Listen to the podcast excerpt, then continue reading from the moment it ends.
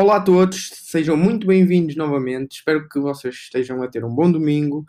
Uh, dentro deste episódio, posso-vos dizer que temos muitas notícias. Enquanto o outro da semana passada foi aquém de notícias, foi um bocadinho escasso uh, em termos de notícias, este eu tenho quase duas páginas de Word em notícias. Também queria uh, avisar outra coisa, é que o Dúvidas à Lupa, para as pessoas mais antigas aqui do podcast, uh, que sabem aquilo que é o nosso, os nossos episódios de Dúvidas à Lupa, nós vamos voltar com eles. Neste caso, foi iniciado pelo Hugo Sobrino, e vou dar continuidade a isso e com um, uma nova reestruturação a isso. Ou seja, todas as pessoas que vão colocando perguntas uh, na nossa caixinha de perguntas no, no, no, na nossa página de Instagram, uh, eu vou retirando algumas e vou respondendo aqui. Tudo em forma uh, em anónimo, ok? Tudo mesmo assim em anónimo. portanto, perguntas que isso também é um bocadinho para, para incitar, incentivar as pessoas que ouvem o nosso podcast irem ao nosso Instagram e sempre que uh, virem a, a, caixinha de perguntas, colocarem as perguntas. Portanto, já sabem, em breve, este mês, no máximo dos máximos, uh, início de dezembro, vou voltar com um episódio, com os episódios de Dúvidas à Lupa e vai ser, um, não vai ser pontual, vai ser, uh, não vai ser periodicamente, vai ser esporadicamente. Ou seja, quando me apetecer e quando tiver dentro eh, quando tiver uh, algumas perguntas para, para eu fazer, que eu já tenho uma lista enorme de perguntas que posso uh, fazer aqui em formato podcast, a partir do momento em que eu me apetecer gravar, então eu gravo e vai ser esporadicamente e não periodicamente. Não vai ser duas em duas semanas ou de semana a semana. Vai, de vez em quando vai, vai ser lançado. Portanto, um, sem mais demoras, vamos então passar para esta semana que está repleta de notícias.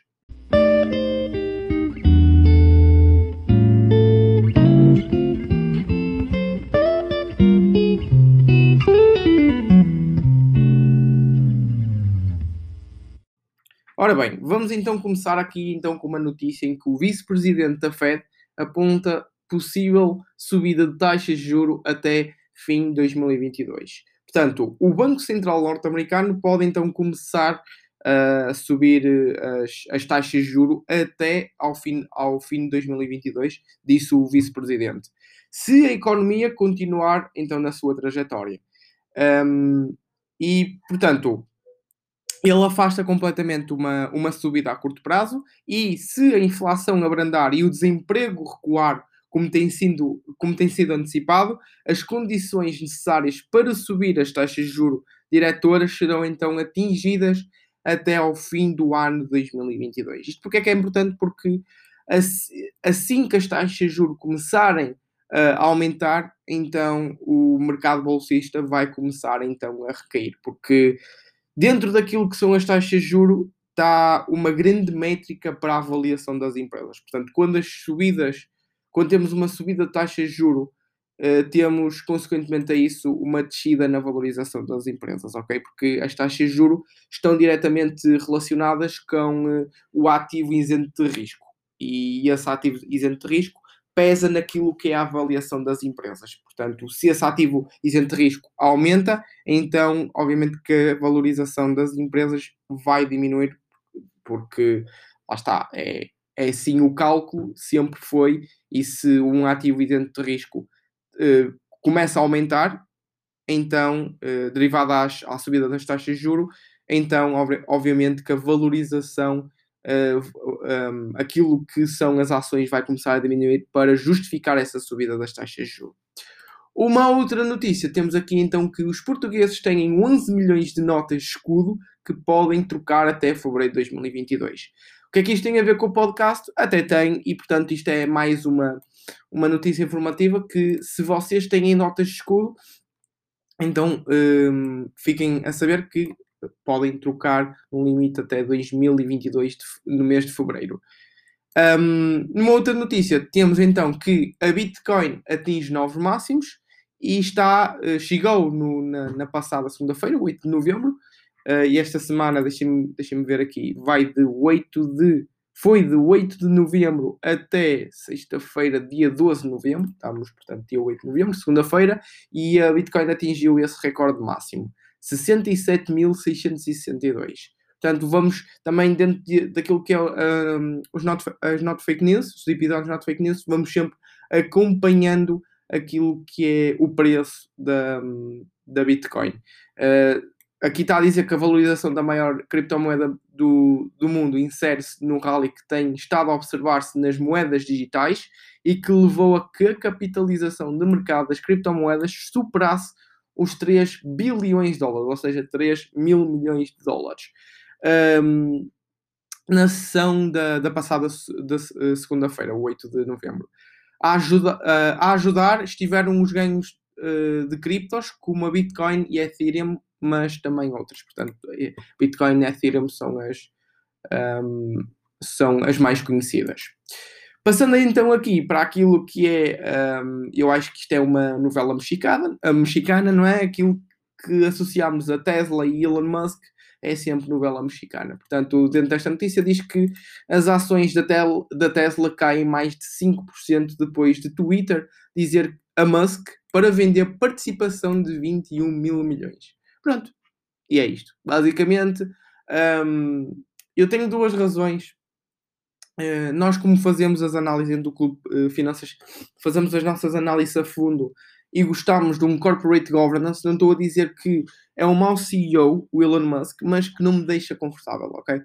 E eu digo isto porque ele é muito instável e, um, e parece que às vezes é, é irresponsável e imaturo nas coisas que diz ou faz.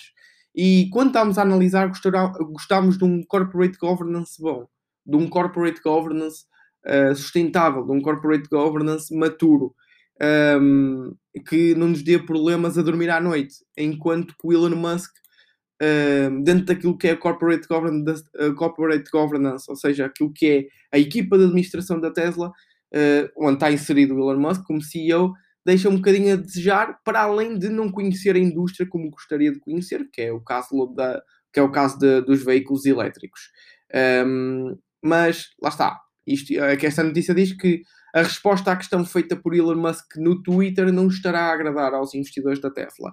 E que no passado fim de semana, um, que foi do dia 6 e 7, Musk que hum, perguntou aos seguidores do Twitter se deveria vender a participação de 10% que tem na empresa, avaliada em cerca de 21 mil milhões de dólares.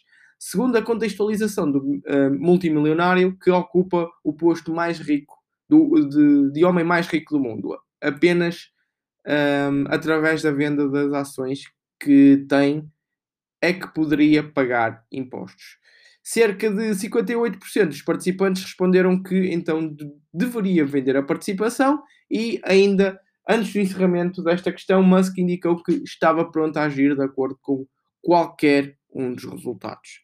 E portanto, nós tivemos, está tá aqui, eu estou a ver neste preciso momento o, o Twitter dele, um, e que diz precisamente isso, e que 57,9% votou que sim, que deveria uh, vender então as ações. E o que é que ele fez? Vendeu as ações, que já vamos ver. Um, noutra, noutra notícia, faltam duas. Esta, portanto, sendo a, um, a penúltima, um, Toshiba, Toshiba poderá dividir-se em três empresas até 2023. Toshiba. Há muito tempo que eu já não ouvia falar desta empresa. O conglomerado, uh, conglomerado japonês Toshiba estará a estudar uma divisão em três novas empresas. Avançou então o jornal Nikkei. De acordo com informação apurada, a divisão poderá acontecer em 2023. Os planos apontam para três novas uh, companhias, uma dedicada às infraestruturas, outra para equipamentos de consumo e uma terceira virada para a área de semicondutores. Agora toda a gente está nos semicondutores, é impressionante. E, de acordo com a Nikkei, o plano passará por colocar todas estas empresas em bolsa após a divisão. Esta intenção deverá ser incluída no plano estratégico da empresa, que deverá ser conhecido esta sexta-feira. Um, a, Toshiba, para quem, não sabe, para quem não sabe, tem operações num amplo leque de atividades que vão um, além da faceta mais conhecida da tecnologia de consumo, com negócios na área de energia nuclear e centrais, centrais de energia até aos, aos sistemas de transporte ou fabrico de elevadores. Portanto, uh, já não ia falar há muito tempo da Toshiba e ela está a pensar em dividir-se em três empresas até 2023. Portanto, para fechar aqui segunda-feira, temos então que a dona da Google já vale mais de 2 bilhões de dólares em eh, Wall Street. A dona da Google é a mais recente integrante no, do, restrito, do restrito clube de empresas com um valor de mercado acima de 2 bilhões de dólares e na tarde da passada segunda-feira a subida das ações deste conglomerado tecnológico levou então a Alphabet a tocar uh, pela primeira vez nesta marca dos 2 mil milhões de, de, dólares. Já tivemos que a Microsoft é um, a empresa mais valiosa do mundo, um, passando então a Apple. Uh, sinceramente, agora já nem sei como é que está o mercado. Uh, temos a Google agora também a passar os dois, a marca dos 2 mil milhões de dólares. Vamos então agora ver uh, qual, é, qual vai ser a quarta. eu penso que calmem. Uh, eu acho que ela foi a terceira, penso eu. Temos o caso da Microsoft, Apple e agora Google. Vamos ver se a próxima é o Facebook. Passando agora aqui para terça-feira, dia 9 de novembro, começamos então com um, ehm, uma notícia sobre as moratórias, em que diz que as consequências da retirada das moratórias ainda estão por acontecer.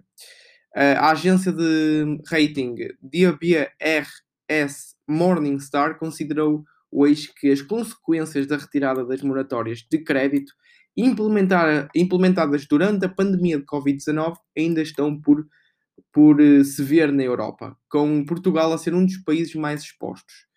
Uh, isto passa a citar, dizem que apesar de o crédito mal parado dos bancos uh, ter permanecido contido, com a maioria dos bancos ainda a, a reportar níveis menores ou idênticos no final de 2021, consideramos que as consequências totais da retirada das moratórias e outras medidas de apoio ainda estão por se ver no balanço dos bancos.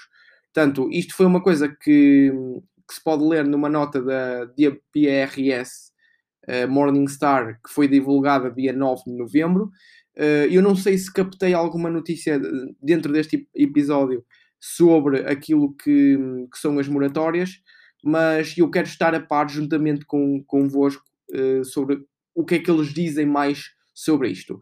Uh, dentro desta notícia temos que, para a agência canadiana, as consequências serão mais visíveis no final de 2021 e durante 2022, à medida que, que as restantes moratórias uh, chegarem ao fim. Esperam também que a deterioração da qualidade de ativos seja mais visível nos bancos domiciliados nos países onde a completa recuperação económica esteja a demorar mais. Portanto, um, vamos ver como é que isto corre para Portugal. Uh, segundo eles, isto vai ter repercussões maiores e, vamos ver essas repercussões maiores no final de 2021 e durante o ano todo de 2022. Portanto, se uh, sair alguma notícia sobre as moratórias, é como uh, temos estado a seguir, por exemplo, a inflação ou um, o, o, estado da China, a nível da, da, da empresa, que agora deu-me completamente uma branca, já não me estou a recordar, uh, mas temos tido essa. essa temos tido então todas as semanas notícias uh, sobre isso e também se eu encontrar alguma coisa das moratórias eu trago para vocês. Uh, uma segunda notícia, temos que a Fed adverte para perigos da valorização dos ativos de risco. Uh, a, Reserva, a Reserva Federal Norte-Americana alertou para o facto de os preços de ativos de risco continuarem a subir, tornando-os mais vulneráveis a, peri, perigosas quedas se a economia se deteriorar. Eu, e deu o exemplo das stablecoins como uma ameaça em desenvolvimento. Claro que eles tinham de falar disto, não é? Um, isto está em. É, passo a citar esta frase que foi dita por eles. Os preços dos ativos continuam vulneráveis a quedas significativas. Alertou então a Reserva Federal. Isso pode acontecer se o perfil de risco do investidor se deteriorar. se os progressos na contenção do vírus se revelarem decepcionantes ou se a, retoma económica estagnar, uh, referiu então a, a, a Fed, uh, pode haver então um, consequências graves nesses mesmos uh, ativos. É como eu tenho sempre, sempre vindo a dizer. Quanto mais, quanto mais arriscado é um ativo, dentro disto que é os mercados financeiros, quanto mais arriscado é um ativo, não quer dizer que maiores serão então esses, uh, esses ganhos. Um, é o contrário, aliás, é o contrário. Um investimento de valor, pensamos ao contrário. Quanto menor então o preço dentro de uma boa empresa, maior será então o retorno ou a probabilidade desse mesmo retorno. Portanto, uh, eles acabam por, di por dizer isto de uma maneira em que sim é verdade, mas eu estou a alertar daquilo que também se passa nos mercados financeiros e que muitas pessoas pensam que quanto mais arriscado, nós temos o nosso portfólio, mais ganhos poderemos ter. Completamente errado, ok? Um, outra notícia é que temos que a dona de sete bolsas, gestora da Bolsa de Lisboa, aposta na consolidação para ganhar escala. Portanto, a Euronext, a, a muito conhecida Euronext, que atualmente controla sete bolsas na Europa, é perentória e um, diz que a consolidação não acabou e vai continuar a ser estratégia privilegiada para reforçar a posição do grupo enquanto estrutura do mercado líder na, na Europa. A gestora de bolsas, que agrega a Bolsa Portuguesa, reiterou esta manhã numa apresentação a investidores um, que. Peço desculpa, deu-me aqui uma, uma coisa no esófago. Um, a investidores uh, que está focado em continuar a crescer via aquisições que criem valor para o grupo. Uh, eles dizem, e passo a citar, que ganhar escala é uma oportunidade para o futuro. Quando realizados o IPO em 2014, estamos, estávamos sozinhos na Europa. Isso agora mudou. Portanto, uh, eu próprio tenho ativos na Euronext e, e é bom eles estarem com este pensamento de de aquisições e ganharem mais escala e continuarem a ser líderes de, na, de, a nível de grupos de, de, de gestora de bolsas na, na Europa e, portanto, era uma, uma informação que também uh, gostei, gostava de partilhar, não é? E que partilhei agora e que dentro daquilo que é Euronext ainda tenho mais uma notícia, porque também eu sei que vocês que estão aí 90%, 95% ou até mesmo 100% dos ouvintes têm uh, alguma, um, ehm, algum ativo que a gestora é a Euronext, ou neste caso está na bolsa da Euronext, não é? Um, ehm, estava a dizer que tem outra notícia, a Euronext que uh, diz que a cripto uh, estão cá, ehm, as criptos estão cá para ficar e gestora de bolsas vai garantir exposição. Portanto, mais outra boa notícia, se calhar para vários investidores que gostam de cripto. A popularidade das criptomoedas é incontestável e a gestora de, de, bolsas Euronext não quer deixar de estar presente no mercado em crescimento, determinada em garantir produtos que uh, permitem a exposição a estes ativos numa base estável e na expectativa que estes ativos passem a ser regulados até 2024. O grupo pretende então reforçar nos próximos anos os produtos de criptoativos. Portanto, vamos ter então também, além de que, querem aumentar as suas escalas via aquisições, querem também um, investir em criptomoedas e colocar isso nos seus, nos seus fundos. Uma outra notícia, eh, temos duas, temos mais duas. Uh, temos então esta que diz que 5 milho, uh, há 5 milhões de clientes alvo de quebra de segurança na Robinhood. Uh, pronto, é, é, é isto. A Robinhood Uh, o Charlie Munger disse que a Robin Hood um, um, é, ouvimos a Robin Hood com, com, com a, aquela frase de roubar aos ricos para dar aos pobres, mas tem tido muitos problemas e não. Se eu, se eu vivesse, por exemplo, nos Estados Unidos, eu não punha o meu dinheiro na, na Robin Hood. Um, este, este artigo diz que a Robinhood foi então alvo de um ataque informático que afetou 5 milhões de clientes. A quebra de segurança da plataforma trading online, que não opera na Europa, uh, aconteceu a 3 de novembro e foi divulgada pela própria, uh, numa publicação online. e-mails e nomes foram conseguidos pelos hackers. Um, no final do, da noite de, de, dia 3 de novembro, uh, tivemos um incidente com a segurança dos dados. Isto sou eu a citar e que foram eles que anunciaram. Passo novamente a citar o que eles disseram que uma terceira parte não autorizada teve acesso a um número limitado de informação pessoal de uma parcela dos nossos clientes. O esquema partiu do telemóvel de um funcionário do apoio ao cliente, entrando assim em alguns sistemas. Portanto, mais uma vez, reforço que se eu fosse um, se eu fosse uh, investidor dentro dos Estados Unidos e fosse residente dos Estados Unidos, eu não operava na Robinhood. Só tenho tido problemas. E sempre que eu vejo Robinhood, uh, mesmo que seja problemas ou coisas positivas, eu tento trazer aqui porque sei que é uma uh, corretora bastante conhecida para toda a gente e que também muita gente gostava de ter investido no seu IPO. Eu já dei o meu parecer sobre a Robin Hood há muitos episódios atrás, pai, há 10 episódios atrás, quando ela fez o seu IPO, penso eu, ou mais, não é? Ou mais. E uh, só tenho a dizer que lá está. Uh, tentem descobrir, porque foi um desses episódios. Eu não sou nada apologista em investir uh, na Robinhood. Portanto, passando então aqui para a última notícia, temos então que a EDP quer investir em projetos de hidrogênio renovável com 1.5 gigawatts de capacidade até 2030. Como podem ver, uh, temos muitas empresas e a EDP não fica atrás.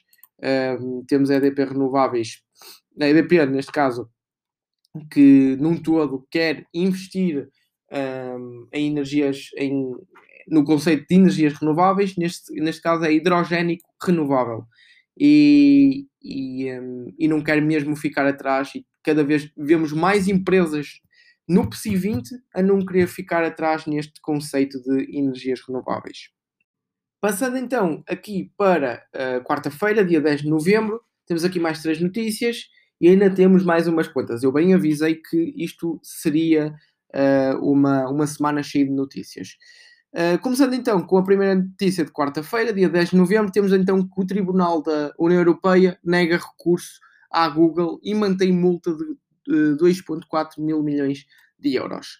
Uh, portanto, temos então aqui esta notícia que nos diz que o Tribunal Geral de Justiça da União Europeia uh, negou recurso à gigante tecnológica, Google, de uma multa de 2,4 mil milhões de euros imposta pela Comissão Europeia por abuso de posição dominante no comércio eletrónico comunitário. O, o Tribunal uh, Geral nega provimento ao recurso interposto pela Google contra a decisão da Comissão, que declara que a Google abusou da sua posição dominante ao favorecer o seu apoio, uh, o seu, desculpem, o seu próprio serviço de comparação de compras um, em detrimento, em detrimento dos serviços de comparação de compras concorrentes. Uh, e, portanto, isto é um. Lá está, isto, qualquer, uh, qualquer falha que estas big techs tenham, obviamente que temos então estes tribunais gerais de, de justiça uh, a intervir, a dizer: olha, tu não podes fazer isto porque foi uma posição denominante, porque tu és, um, ehm, tu tens o monopólio deste mercado, isto é um monopólio, tu tens, uh, tu és o líder deste mercado, por muito, por muito, e agora tu fizeste uma asneira e vamos te punir. Portanto, estes problemas destas empresas, Facebook, Amazon, uh, nem tanto Amazon, sim, Amazon também, Facebook, uh, Amazon, uh, Apple, uh, Microsoft tem muitos estes problemas. A Microsoft nem tanto, nem tem, nem tem muitos estes problemas, tem mais estas três que eu disse anteriormente, especialmente o Facebook, que tá, o, o, os reguladores estão muito em cima deles e vai sempre, sempre, mas sempre haver estas notícias. Portanto, não se cansem, ok? Não se cansem porque isto é completamente normal e até, até eu acho que faz sentido regulador, reguladores estarem em cima destes monopólios, uh, destes líderes de mercado para, enfim, não haver estagnação económica e haver sempre inovação e haver sempre espaço para crescer. Uh, segunda notícia, então, deste dia 10 de novembro, quarta-feira. Temos então que a inflação nos Estados Unidos atinge o valor mais alto desde novembro de 1990. Pois é, a inflação está a ser um problema nos Estados Unidos. Uh, a inflação, então, uh, nos Estados Unidos acelerou, acelerou, em outubro para o valor mais alto desde novembro de 1990, segundo uh, os dados divulgados esta quarta-feira pelo Departamento do Trabalho norte-americano. O índice de preços no consumidor acelerou 6,6%. Uh, desculpem, 6,6% não, 6,2% face a igual período do ano passado, acima das previsões de 5,8%. Após ter atingido o nível mais alto em 13 anos em setembro, a inflação continua a acelerar nos Estados Unidos, apesar da Reserva Federal norte-americana insistir que é apenas temporária. Em comparação com setembro, a taxa mensal de inflação subiu para 0,9%, também acima das projeções de 0,6% avançadas pelos economistas. Portanto, isto é uma coisa que eu sempre vou avançar, ok? Avançar não, desculpem, vou sempre acompanhar. Uh, sempre no podcast, todos os fins de, de, de mês, estamos agora mais ou menos no, no metade do mês de, de novembro, mas eles anunciam sempre mais ou menos pela segunda semana de novembro a inflação que, que, que vem, ou de novembro, das duas primeiras semanas de novembro, uh, juntamente com as duas últimas semanas de outubro, ou lá está, dizem outubro completo. O que é que foi? O que é que, qual foi a inflação no, em outubro, no mês de outubro uh, completo? Uma última notícia desta, desta quarta-feira: temos que a Corticeira Amorim propõe distribuição de 11,3 milhões em dividendos extraordinários. Por acaso é uma empresa que eu tenho curiosidade em, eh, em investigar, a Corticeira Amorim, e eh, eu vou dizer isto também à minha equipa de, do clube de pesquisa, que para se calhar fazermos a cada, a cada ano, eh, temos no mínimo duas empresas, não é? No mínimo e dentro dessas duas empresas, duas ou três no máximo serem portuguesas, se calhar. No máximo duas, provavelmente. Um, porque eu sei que muitas pessoas não gostam das empresas portuguesas e também não, dado a, ao índice que nós estamos e ao mercado que nós estamos, não se torna muito uh, comovente, nem se torna, não se torna muito. Um, as pessoas não têm muito interesse em investir nestas empresas. Mas a Corticeira Amorim, por acaso, é uma empresa que eu, que eu tenho interesse em explorar. E aqui Lá está, diz que a Corticeira Amorim convocou uma Assembleia Geral para 3 de dezembro, na qual irá votar o balanço intercalar individual na, na, da sociedade e a proposta de distribuição de 11,3 milhões de euros de reservas foi então comunicado esta terça-feira ao, ao terça-feira não, quarta-feira ao mercado. E eu, eu, eu, posso opinar aqui uma coisa. Acho, eu adoro recompra de ações, mas a preços favoráveis. Recompra de ações eu acho que é muito melhor dividendos. Muito melhor. Acreditem. É muito melhor. Mas feito de uma boa forma. Um, quando temos recompra de ações em, um, por exemplo, em, em preços que não justificam essa recompra de ações, então não é um bom uso do dinheiro para nós enquanto acionistas. Ou seja, não é um uso de dinheiro da empresa que vai ser usado para nos dar retornos a nós enquanto acionistas. E eu fico, por acaso, fico hum, chateado quando vejo empresas que eu tenho no meu portfólio a fazerem isso. Por acaso ainda não. Só aconteceu uma vez e, eh, e por acaso não estava assim em preços muito astronómicos, mas não, mais vale eles distribuírem dividendos extraordinários, por exemplo, dizerem assim, ok, o preço está muito elevado, vamos então pegar nas nossas reservas e vamos uh, pagar uh, em dividendos extraordinários. Prefiro isso e darem-nos retornos assim do que comprar, fazer recompra de ações a preços astronómicos. A preços astronómicos. Isso não faz qualquer sentido. Portanto, fica aqui a dica: Corticeira Amorim pode ser uma, uma empresa que, que, que venha para o clube de pesquisa. Uh, vão ao site clubefinanças.pt e vocês depois vão ver os nossos serviços, que é o clube de pesquisa. Ah bem, avançando então aqui para quarta-feira, uh, quarta-feira não, quinta-feira, já, já me engano, porque isto são tantas notícias que eu já me engano. Uh, eh, 11 de setembro, quinta-feira, temos aqui cinco notícias. A primeira diz que Biden provo, uh, promove plano de investimento como solução para inflação e crise logística. Pois, porque o principal problema não é só a inflação, é a crise logística também. Portanto, ele elogiou o seu próprio plano de investimentos no montante de 1 bilhão como uma possível solução para a inflação e os estrangulamentos logísticos. Uh, diz que a única, a única condição avançada ao seu plano é a necessidade de os cidadãos dos Estados Unidos terem a paciência de esperar pelo início dos trabalhos que o plano vai permitir. Portanto, vamos ver como é que isto se desenrola também, qual é os planos de Biden para conter então a inflação e também uh, não ter tantos danos como seria esperado por causa desta crise logística. Portanto, já falámos passando então para a próxima notícia, já falámos do Elon Musk, temos aqui outra, que é o Musk uh, acatou decisão do Twitter e vendeu 2 bilhões de ações na segunda-feira. Portanto, sim, ele vendeu, ok? E ele disse mesmo que qualquer decisão era, era aquilo que ele ia fazer. Portanto, ele vendeu. O CEO da, da fabricante norte-americana de veículos elétricos, Tesla, Elon Musk, exerceu mais de 2,15 milhões de stock options, opções de compra de ações, na empresa, tendo em, em seguida vendido esses títulos. Isto depois de ter levado a decisão a votos na sua rede social de eleição, o Twitter. Portanto, o Musk exerceu as opções ao mercado unitário de 6,24 dólares, segundo o, comunica o comunicado que divulgou junto do regulador do mercado de capitais dos Estados Unidos, que é a SEC. Uh, obviamente que um, a Tesla veio por aí abaixo, não é? Mas e eu, como já disse, já dei a minha opinião sobre este assunto e não vou voltar a repetir porque senão estou, vou estar aqui sempre a repetir. Portanto, uh, outras, uma outra notícia que temos vindo a acompanhar é sobre a Evergrande. Há um bocado já não me, já não me lembrava do nome dela, deu-me completamente uma branca. Uh, estou a ver agora aqui.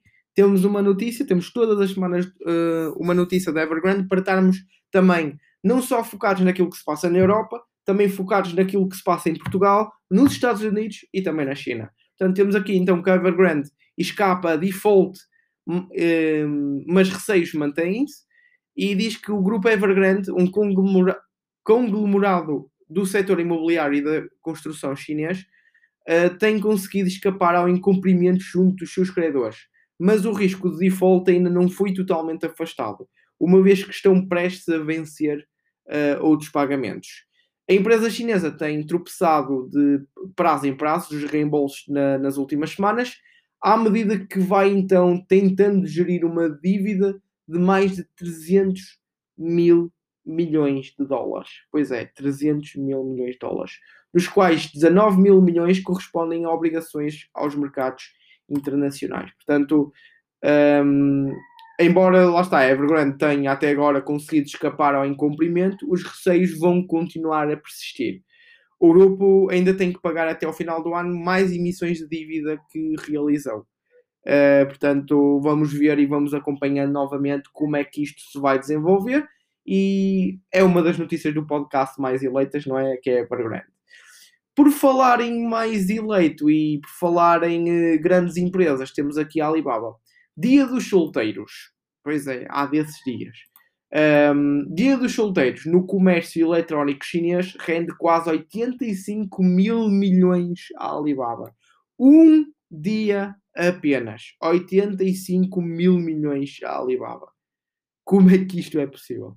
Os consumidores chineses estão a relevar, a relevar, a revelar um apetite, voraz, um apetite voraz pelos descontos do Dia dos Solteiros assinalado anualmente a 11 de novembro, pelo facto da data ser composta por quatro algarismos uh, iguais, todos eles um, uh, o loneliest number, como diz a, can a canção. Uh, só neste dia, então, a empresa Alibaba conseguiu render quase 85 mil milhões. Como é que isto é possível?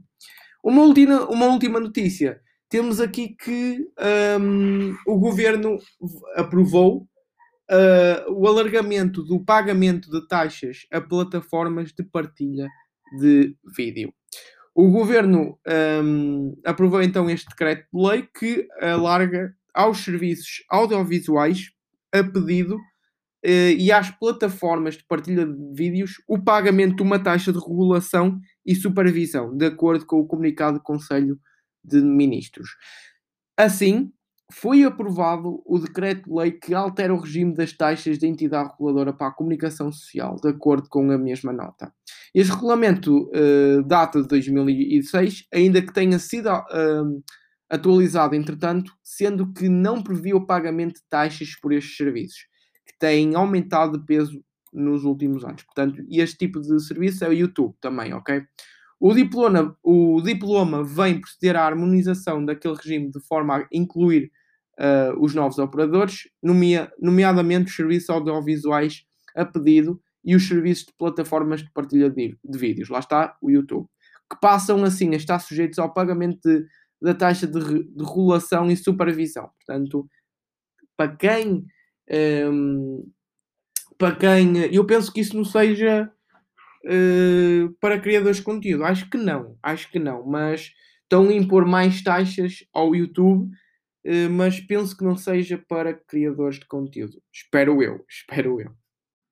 Vamos finalizar agora este podcast. Uh, no, vamos ver agora notícias para o dia 12 de novembro com apenas 4 notícias. E uma notícia bastante interessante, que é do Spotify. E eu adorava fazer a análise do Spotify. É um plano de negócios bastante simples de perceber. Além de, de eu ser consumidor, eu adoro, adoro mesmo o Spotify.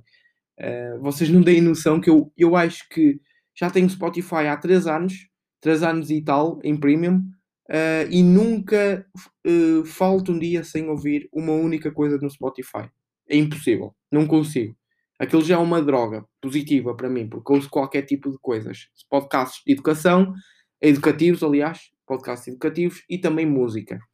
E dentro desta notícia, um, diz que o Spotify diversifica oferta com aquisição de empresa especialista em audiolivros. Isto não podia fazer mais sentido. Não podia. E eu acho que cada vez mais as pessoas têm inércia, por exemplo, querem cada vez mais ler e ler livros e querem ler rápido e de uma forma que entre informação. E nós, ao estarmos a ler, hum, nós temos que estar concentrados a ler e a reter informação. Ou seja, o que acontece aqui no audiolivro é que nós só estamos a ouvir um, e a reter a informação, enquanto quando estamos a ler, estamos a ler, a ouvir e a reter a informação. Portanto, é menos uma coisa quando estamos a ouvir um audiolivro. E eu adorava ter um audiolivro em, eh, em português de Portugal, ok? Livros de português de Portugal. Não há nenhuma, nenhuma mesmo que tenha um, um áudio, uma plataforma de audiolivros com com essa implementação. Não, há, há um nicho gigante, um nicho gigante, gigante, gigante dentro daquilo que é o de livros. Além de ser uma logística também muito difícil de se conseguir, mas lá está. É por isso que eu adorava e, um, uh, hum, analisar o Spotify e vamos analisar o Spotify. Não tarda também, vai ser uma empresa que vamos analisar dentro do clube de pesquisa. Diz aqui que a plataforma de música Spotify deu mais um passo na diversificação dos seus serviços após a aposta nos podcasts, através da aquisição da empresa especialista em audiolivros Findaway. Foi divulgado então a passada quinta-feira. A Findaway, lançada em 2005, afirma ter atualmente o maior catálogo de audiolivros do mundo e fornece serviços um, a grandes marcas do setor como Apple, Google ou Amazon. Uh, esta empresa, sediada em Solon, Ohio, um, também fornece serviços de edição e produção de áudio. Uh, isto é muito importante. Também fornece serviços de edição e produção de áudio. É, é aqui que está a mina de ouro, ok? Porque além de tu poderes ouvir, também podes uh, fazer dinheiro, um, uh, sei lá, fazer uma produção de um áudio e se, se Spotify, se calhar, uh, neste caso o Find a Way, se calhar se aceitar, tu ganhas dinheiro e eles também têm um catálogo maior. Isto não podia ser, lá está, eu quero muito, mas mesmo muito. Eu estou mesmo empolgado para fazer a, a análise do Spotify, do Spotify porque eu adoro, simplesmente adoro o Spotify. Numa outra notícia, temos então que o Japão avança com um pacote de 300 mil milhões em estímulo à economia. Portanto, temos agora o Japão a fazer estímulos. O governo japonês está a preparar um pacote de estímulos para apoiar a recuperação económica que prevê um aumento para mais de 40 bilhões de ienes, equivalente a cerca de 306 mil milhões de euros com despesa, em despesa pública. O montante total dos apoios à, à, retoma é idêntico ao pacote de emergência aprovado no início da pandemia e deverá ser apresentado na próxima semana. Portanto, temos o caso do Japão a fazer exatamente, a, a dar, a injetar liquidez para a economia, neste caso para despesas, para a despesa pública. Um, vamos lá ver agora se vamos recebendo notícias sobre aquilo que se vai passar e quais são as repercussões e as consequências que virão ao de cima com esta decisão de 300 mil milhões de estímulos ou a decisão de injetar, uh, injetar com liquidez a economia. Uh, uma outra notícia, faltam duas. Temos então que Biden aperta restrições às, tecnologia, às, tecno, às tecnológicas chinesas, estava difícil de sair, às duas tecnológicas chinesas, Huawei e uh, ZTE. Já nem conheço esta empresa, sinceramente. Joe Biden, o presidente, o presidente dos Estados Unidos, assinou esta quinta-feira legislação que pretende endurecer as restrições aplicadas às licenças para novos equipamentos uh, requeridas por empresas que possam ser vistas como um risco para a segurança nacional. Portanto, é mais uma daquelas de guerra comercial entre China uh, a Huawei, é, lá está, é uma empresa chinesa e é aquela regra, aquela regra, aquela guerra comercial entre China e, e China e também Estados Unidos. Uma última notícia, temos falando agora aqui do, outra vez do Elon Musk. E como última mesmo. O Elon Musk levanta um desafio então à rival Rivian depois da sua estreia em bolsa, porque Rivian é uma empresa também nesse setor onde está inserida a Tesla, de, de veículos elétricos, e uh, só há muita competição. Nós já fizemos, dentro do, clube, do nosso clube de pesquisa, nós fizemos a análise da, da NIO, e aquilo é muita, mas mesmo muita concorrência. Em mil empresas vão estar só para aí 10 ou 5 no mercado, e cada vez mais estão, uh, são muitas concorrentes, são muitas, muitas, muitas concorrentes mesmo.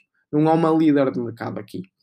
Elon Musk, então, líder da norte-americana Tesla, uh, não parece muito otimista, muito otimista com uh, toda a euforia vivida em torno da rival Rivian Automotive. Mesmo depois de a empresa ter feito uh, manchetes graças a uma captação de 100 mil milhões de dólares, ao nível de, de, de General Motors e acima da Ford, na sua estreia em bolsa. Através da rede social Twitter, o empresário fez notar que a Tesla era a única fabricante de veículos norte-americanos que atingiu um grande volume de produção e um cash flow positivo nos últimos 100 anos. Ainda assim, uma resposta a outro utilizador disse que espero que sejam capazes de atingir um nível elevado de produção e um break-even em termos de cash flow.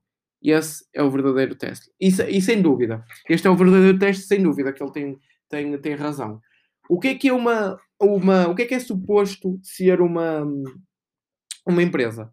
Uma produtora de dinheiro para nós, acionistas, ok? Uh, para elas, enquanto empresa, têm a visão de, de ser alguma coisa ou tornar alguma coisa uh, em, em, em outra coisa supostamente diferente. Mas nós, enquanto acionistas, investimos numa empresa para ter retornos financeiros, não é? Desse mesmo investimento. E quando investe numa empresa que não tem lucros, o que é que essa empresa vale? Vale zero, porque ela está a perder dinheiro, não é? E supostamente para nós queremos que queremos aumentar a nossa riqueza. E como é que aumentamos a nossa riqueza? Através dos cash flows. Uh, se uma empresa, uh, tudo bem que há empresas no novas e que, lá está, há, há empresas novas e há empresas que uh, ainda não são uh, lucrativas e que podem vir a ser e podem dar um grande, uh, grandes retornos a, a, investidores. Mas, mesmo assim, aquela empresa vale zero sem, naquele preciso momento, aquela empresa vale zero porque o, o seu cash flow é negativo. E o Elon Musk, por acaso, nesta, nesta frase tem razão porque temos que ter em conta essa parte do, do, do um, daquilo que é uma empresa de pelo menos entrar no break-even ou ter os cash flows positivos. Portanto, aqui fica as, todas as notícias uh, desta semana, do dia, deixem-me ver, deixem-me ver novamente. Do dia 8 de novembro até ao dia 12 de novembro foram imensas, já nem sei quanto, é que, quanto tempo é este podcast, mas no mínimo 40 deve ser. Uh, espero que tenham gostado e já sabem, uh, volto um, a sublinhar que há muitas coisas que, uh, que, que, o Clube de Finanças está a preparar para vocês até janeiro. aqui no podcast vamos continuar com as mesmas coisas. As entrevistas estão um bocadinho parada, um bocadinho parado, estão um bocadinho paradas porque lá está, não estou muito focado agora a, a entrevistar pessoas, mas quando tivermos quando eu tiver agora um tempo mais livre, vou tentar combinar aí com dois, du, duas ou três pessoas para vir aqui e falarmos um bocadinho das áreas de empreendedorismo, finanças pessoais e também de investimentos, que é agora o nosso nicho, para já que nós temos aqui inserido no Clube de Pesquisa. Portanto, fiquem a aguardar, porque temos muitas novidades a, a, a vir ao de cima aqui no Clube de Finanças e obrigado por, estar, por, por estar desse lado cada semana que passa. Um grande obrigado de coração e uh, de resto é tudo. Vemo-nos na próxima semana.